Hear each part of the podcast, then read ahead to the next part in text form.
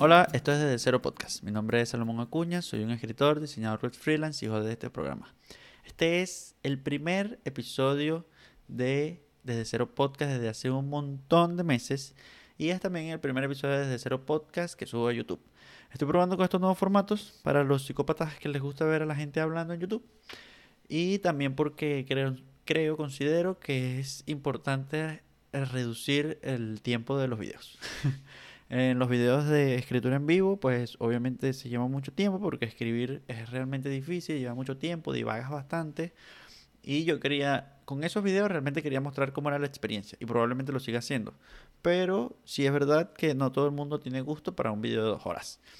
Entonces vamos a traer a Desde Cero Podcast a este formato también para eh, poder tratar temas más concretos, pues temas en los que ya yo sé la conclusión o ya tengo una conclusión más o menos pensada, donde hay un poquito más de estructura, etcétera, y por ende van a ser más cortos. Vamos a empezar el tema de hoy. Este tema es el mismo tema que se supone que iba a salir en el siguiente episodio de Cero Podcast antes de que la vida se volviera una locura. Eh, vamos a hablar un poco sobre la generación de nuestros padres. Si tienes más o menos la misma edad que yo, yo tengo 27 años, tus padres deben tener algo así como 50 y pico, 60. Y bueno, esa es como la generación de gente que está entre los baby boomers y la generación X. Pero por la generación de nuestros padres, definitivamente me refiero a los baby boomers y la generación X. Entonces, vamos a hablar un poco sobre ellos y vamos a hablar un poco sobre el arte y vamos a traer algunas consecuencias. Este tema tiene mucho que ver sobre un tema mayor que es el tema educativo que tiene mi atención muy este, cautivada en estos momentos porque me parece demasiado loco que, de nuevo, sepamos que nuestro sistema educativo es una mierda y no hagamos nada al respecto. Entonces, quizás buscarle las cinco patas al gato pueda ayudarnos a tratar de craquear este asunto, de resolver este asunto, aunque me imagino que inevitablemente se necesitan recursos, pero bueno, alguien tiene que arriesgarse, pana.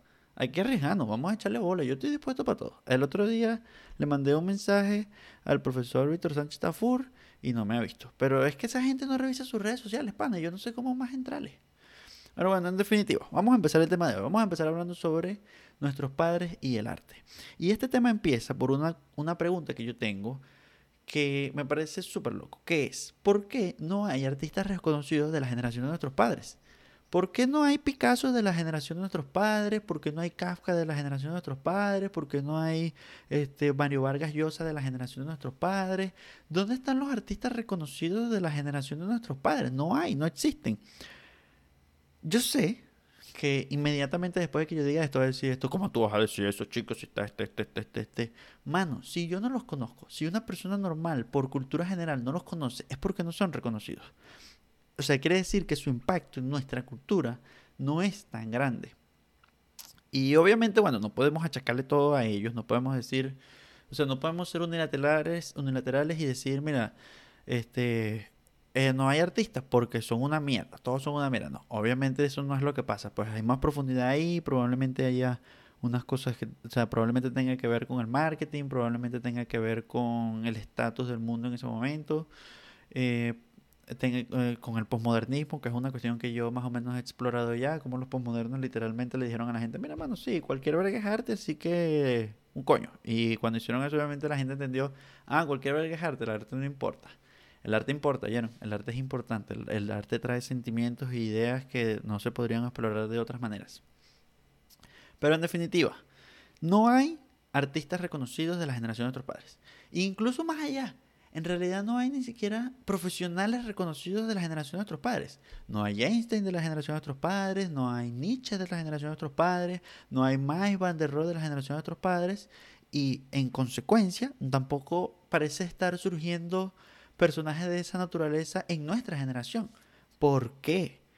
Bueno, entre todas las razones, obviamente, y de nuevo, yo no quiero no quiero como achacar no quiero como achacarle todo a los no quiero como achacarle todo a los artistas, probablemente, a los artistas y a los profesionales, probablemente hay un tema de mediocridad ahí importante, sea, un tema de mentalidad, etcétera, y de ética laboral, pero no podemos ser, no podemos ser, o sea, eso, primero es una aseveración súper difícil de comprobar, y aparte de eso, como, bueno, la idea es explorar las ideas y ver qué podemos hacer al respecto, pues, para cambiar el asunto.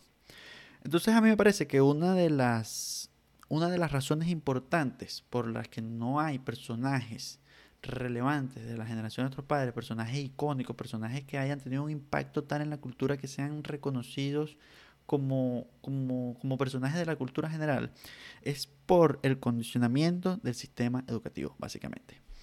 Y esta idea se me ocurrió, le tengo que echar este cuento. Esta idea se me ocurrió porque en Creador, este Creador ahora es una sociedad, una sociedad junto con mi amigo César, y a mi amigo César se le ocurrió una super idea, que es crear un este club de lectura de Creador, pues. Y él quería leer, él quería releer Un Mundo Feliz. Yo no lo había leído. Yo sé cuál es el argumento principal de Un Mundo Feliz, ya me lo habían dicho, pero yo no había leído Un Mundo Feliz. Entonces yo le dije, claro, le vamos a echarle bola.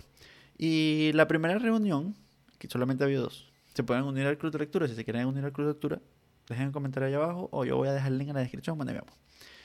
Bueno, el asunto es que nos reunimos en la primera reunión de lectura, nos reunimos César, este, dos amigos más y un profesor de la universidad. Y estábamos hablando sobre, sobre el libro, sobre, sobre el libro de Un Mundo Feliz de Aldous Huxley. No sé si lo estoy pronunciando bien.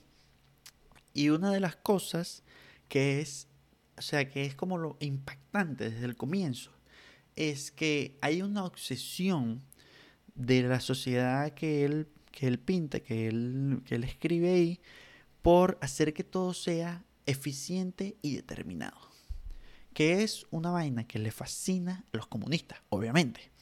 Todo tiene que ser eficiente, determinado, todo tiene que, tú vas a nacer y vas a hacer esto y vas a hacer aquello, vas a hacer lo otro.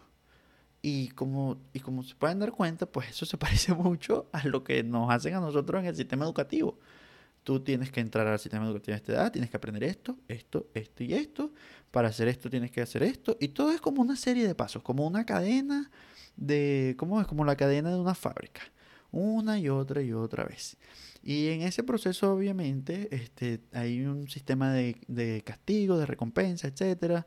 Este, te enseñan a repetir, te enseñan a copiarte, te enseñan a no portarte mal, te enseñan que la vida romper las reglas tiene consecuencias, que hacer cosas diferentes está mal, etcétera.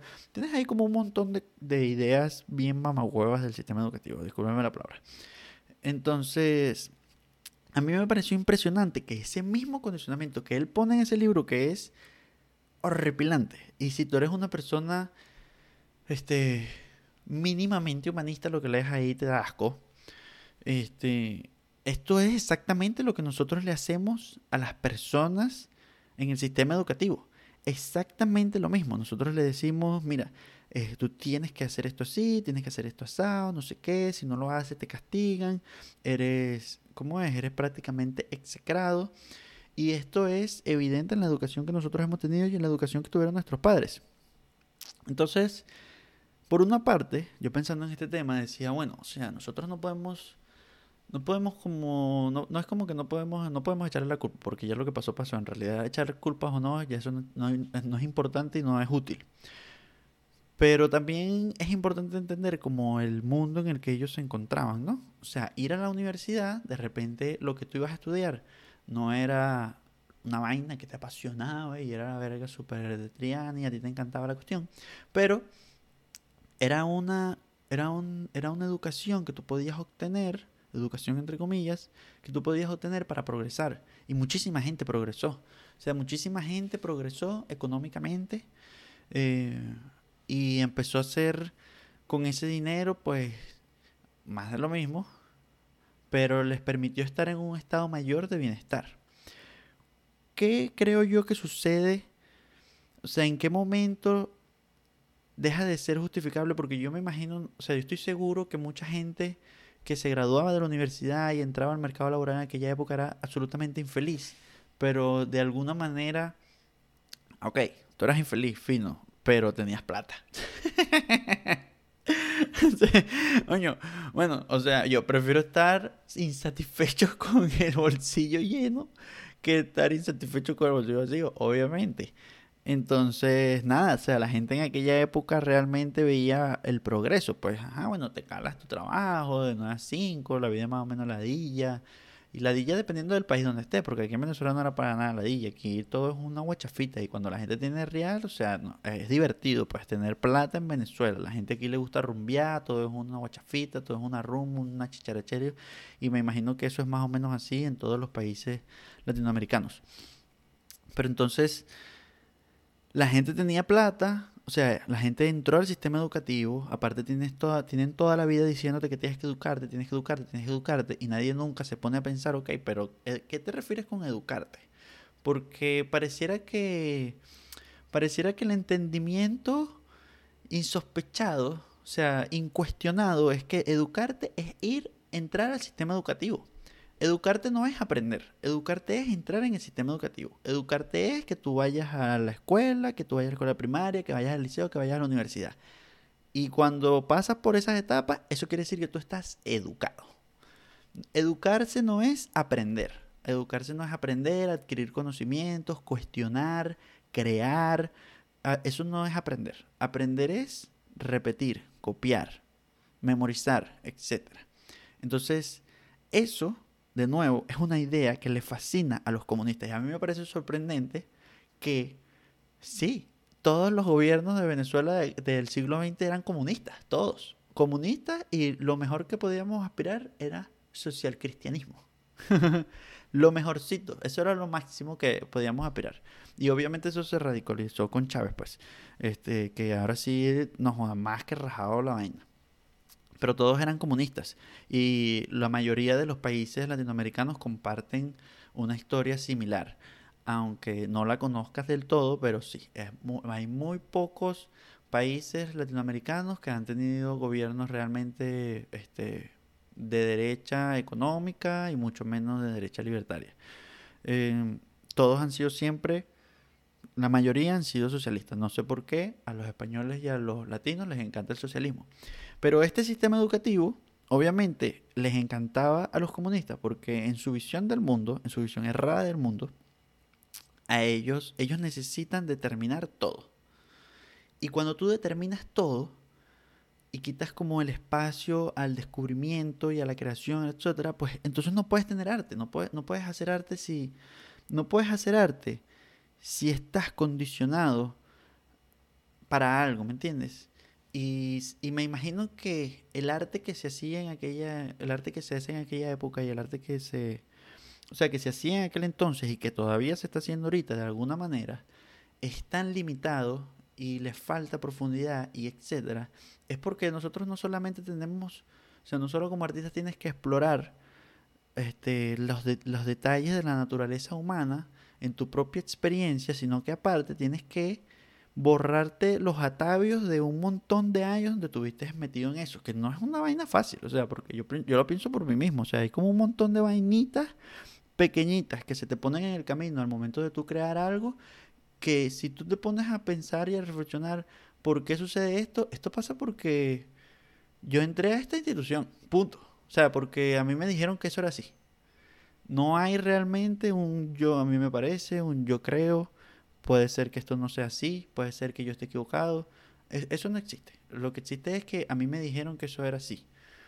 Y luchar contra eso es sumamente difícil, especialmente porque esto está como tatuado en piedra, en tatuada en piedra en la piel de nuestros padres y a muchos les ha costado. Pero bueno, básicamente eso fue lo que pasó, pues. Estos políticos estaban enamorados de su idea de condicionamiento, de hacer las cosas eficientes y inventaron un sistema educativo que les permitía pues hacer eso, pues crear robots. Y lo lograron, realmente lo lograron. Los robots no pueden hacer arte, lo siento. Porque el arte no es el producto, el arte es la exploración. Es ese como ese ese tú sacarte el sentimiento, las ideas para tú poder crear algo que es una expresión que conecta contigo a un nivel tan profundo que a veces ni siquiera lo puedes explicar. Eh, obviamente en este caso estoy pensando más como en las artes plásticas. Porque, bueno, si, si no tiene sentido cuando lo escribes, definitivamente es porque no está claro. Pero bueno, esto fue lo que pasó. Y eso, le, ¿sabes? Le encantan los, a los gobiernos comunistas y esto fue lo que pasó. Y bueno, la gente se lo calaba. Pues a lo mejor la gente era infeliz, como estábamos diciendo, pero tenía plata. tenía plata. Aquí en Venezuela la gente tenía plata, tenía bastante plata. Y bueno, eso era como, bueno, soy infeliz, estoy insatisfecho, no me cuestiono un coño, no me importa nada, pero tengo real. pero todo cambió cuando la Nación del Fuego atacó. Y la Nación del Fuego no solamente fue la radicalización de las políticas económicas y, bueno, las consecuencias económicas que arrastrábamos de antes, sino que la Nación del Fuego fue el Internet. Y yo creo que eso es importante decirlo aquí. O sea, ¿por qué? Porque el Internet le dio una vía a las personas para educarse a sí mismas sin necesidad de acceder a nada de eso, pues. O sea, como una persona en 1985 en Venezuela se educaba a sí mismo, por decir algo, no se puede. No se puede, o sea, de verdad tenías que tener una voluntad de hierro para tú ponerte a, o sea, como si no sabes leer, si no sabes escribir, si no, este, si no tienes acceso a, la información, mucha de la información está en bibliotecas o en sitios que son del gobierno. Si ellos no te dejan entrar, pues tú no entras y no accedes a nada. Pero el Internet quitó todo eso. Eh, todos los intermediarios al acceso a la información quitaron eso. Y de repente entonces nosotros empezamos a ver personas que sin ninguna educación, entre comillas, empezaron a lograr cosas increíbles y empezaron a hacer cosas en el internet y empezaron a hacer este productos y empezaron a ofrecer servicios, etcétera, y la gente que no tenía educación entre comillas empezó a hacer cosas impresionantes que cambiaron el mundo. Entonces, resulta que tener educación, esa educación que en realidad es un condicionamiento para que tú hagas algo porque sí, y aparte se supone que eso es lo que tienes que hacer porque sí. Sin una razón más profunda, sino porque yo te lo estoy diciendo. Resultó que en realidad no era útil. Y la gente, em, empezó a ver personas que sin tener educación, pues tenían realmente la posibilidad de crear, de aportar valor y de ganar plata.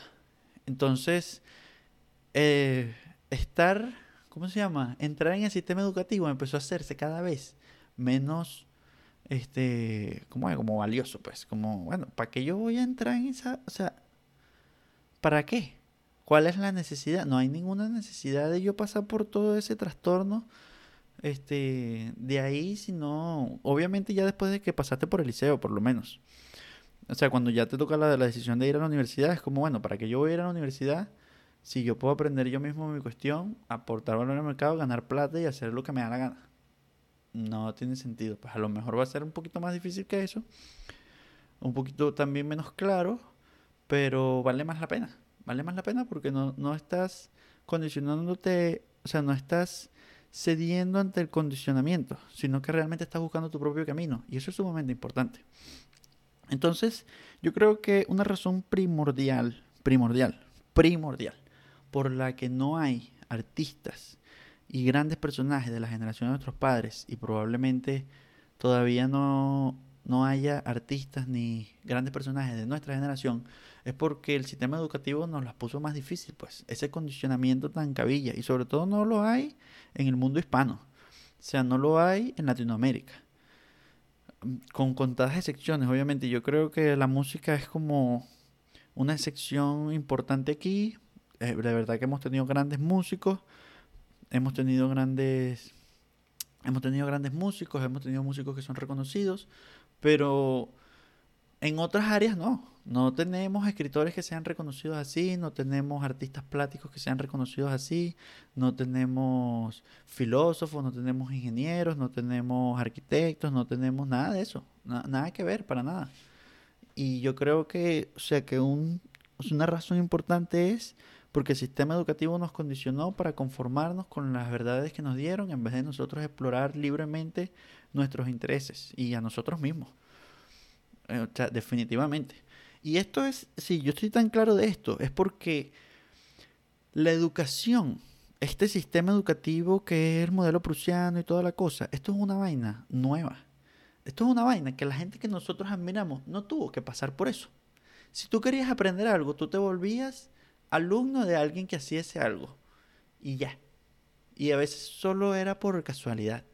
Tú no, tú no, no había una presión social para que tú fueses a la escuela. Eso no existía. Para que tú fueses a la universidad, no. O sea, se trataba de que tú persiguieras tus intereses y en realidad a nadie le importaba.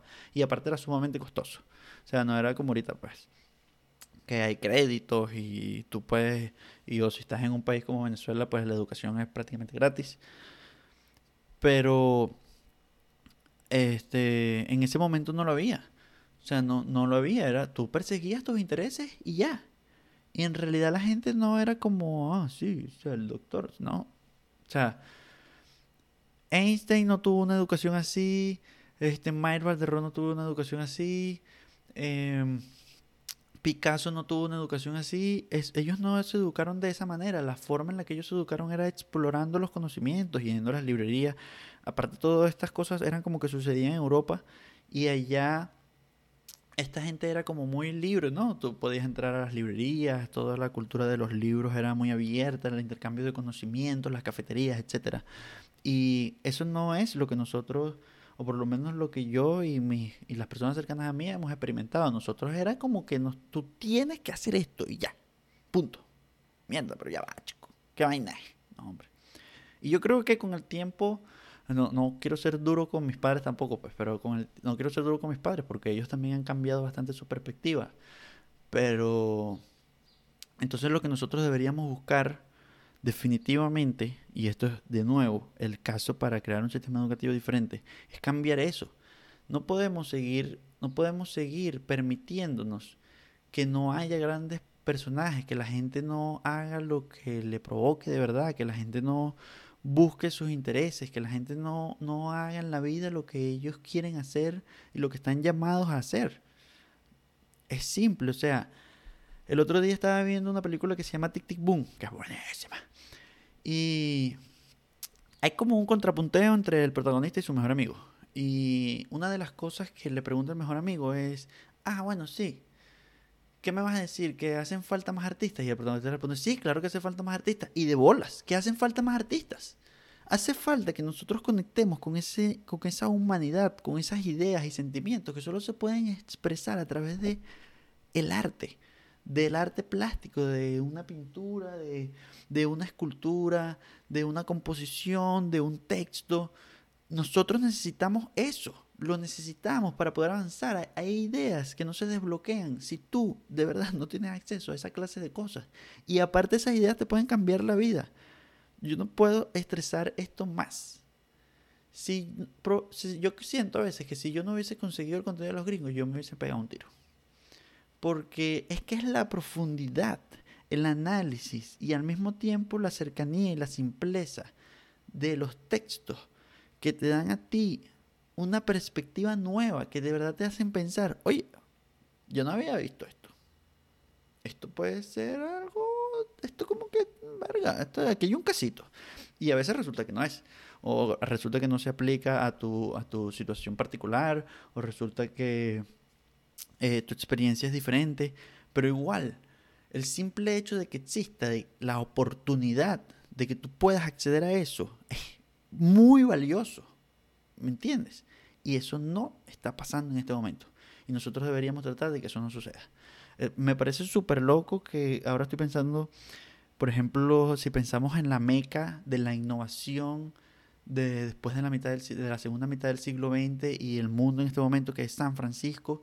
San Francisco, o sea, California, es un estado, o sea, libertino, libertario. Bueno, obviamente no políticamente, políticamente son unos socialistas de mierda, pero por ejemplo, en la época de Steve. O sea, esa gente era como muy... Los hippies, la vaina, la cultura, todo el mundo compartiendo ideas, haciendo cosas, todo el tiempo agarrando vainas nuevas, siempre tratando de no ser prejuiciosos, sino de verdad explorar las cuestiones. Y aquí está. Produjeron todo lo que tenemos. E, esta cámara que me graba, el software donde estoy viendo la chuleta que tengo la computadora, el teclado, este, toda esa vaina lo crearon esos carajos. es una locura. O sea, me parece, esto parece una verdad demasiado self-evident, es demasiado evidente. ¿Cómo no nos hemos dado cuenta de esto? ¿Por qué seguimos cometiendo el mismo error? Entonces, bueno, después de todo este palabrerío, lo que quiero decir finalmente es que obviamente hay un, hemos cometido un error garrafal en forzar a la gente a ese sistema, es momento de cambiarlo. Tenemos que hacer algo diferente. Vamos a pensar algo diferente. ¿Cómo podemos crear algo diferente que sea pequeñito? De repente no podemos hacerlo exactamente como quisiéramos, como nos lo estamos imaginando y verga, pero bueno, vamos a ver cómo hacemos eso algo pequeñito. Esto me estresa demasiado. ¿Qué voy a hacer con mis hijos? Coño, joda. Es algo para pensar. Son ideas para pensar. Es bueno, es bueno saber por qué uno está en contra del sistema educativo. Y una de las razones definitivamente es porque el sistema educativo que tenemos ahorita no permite que haya artistas, que haya grandes ingenieros, que haya grandes arquitectos, que haya grandes personajes en general, que haya personas dispuestas a atreverse a pensar fuera de la caja. Y bueno, habrá gente que dirá, bueno, pero si tú no eres capaz de pensar fuera de la caja del sistema educativo, coño, pero mientras menos piedras le pongas, mejor, ¿no? Digo yo, pienso, a lo mejor, digo. Este, mientras menos piedras le pongas, pues yo siento que es así. Si mientras menos piedras le pongas a la gente, pues más gente va a atreverse a hacer eso. Y a lo mejor no todos van a ser súper arrechos, pero va a haber más posibilidades de que salgan unos que, que nos permitan seguir avanzando, que nos permitan seguir sintiéndonos inspirados, que nos permitan seguir buscando expandir los límites de lo que podemos lograr como seres humanos. ¿No, ¿No es eso un ideal bonito, algo interesante para perseguir? No sé a lo mejor yo soy demasiado optimista, pero bueno, mi newsletter se llama Optimismo, suscríbete. Bueno, este ha sido todo el episodio del podcast de hoy. Espero que te haya gustado, espero que tengas nuevas ideas. Si tienes algún comentario, por supuesto, por favor, házmelo saber. Comentario, feedback, crítica. Si usted tiene algo que criticar, critique, carajo. Joda. Yo no le tengo miedo, chico. Soy un macho, no mentira. Pero sí, me gustan los comentarios. Prefiero que me digan algo feo al silencio. Nos vemos en el próximo episodio de Cero Podcast. Gracias.